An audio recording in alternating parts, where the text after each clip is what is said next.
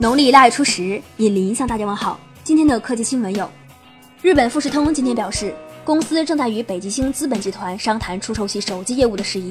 据媒体报道，此次交易金额约五百亿日元，约合四点五六亿美元。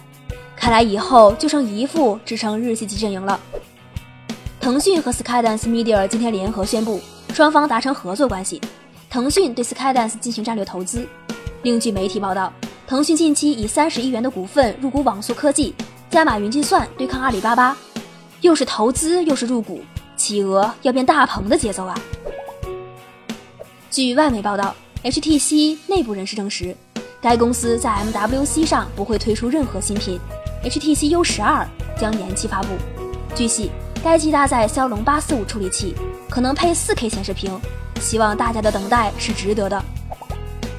SK 海力士近日悄然在其产品目录中增加了 16GB 容量的单代 DDR4 内存颗粒，为单条 256GB 内存条铺平了道路。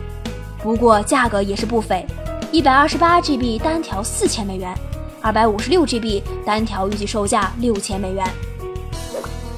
据央视报道称，东航、海航、厦航、春秋航空等多家航空公司均表示。暂时没有强行禁止旅客在飞机上使用手机外放，必须使用耳机的计划。担心航班禁止外放的小伙伴们可以安心了。Windows Core OS 开发项目的 PC 方向代号曝光了，该系统代号“北极星”，是个系统统一、现代且模块化的 OS，非 Win 十底层，代码大量重写，自适应 C Shell UI，全局多标签，兼容 Win 三二，极简又拉风。每天一分钟。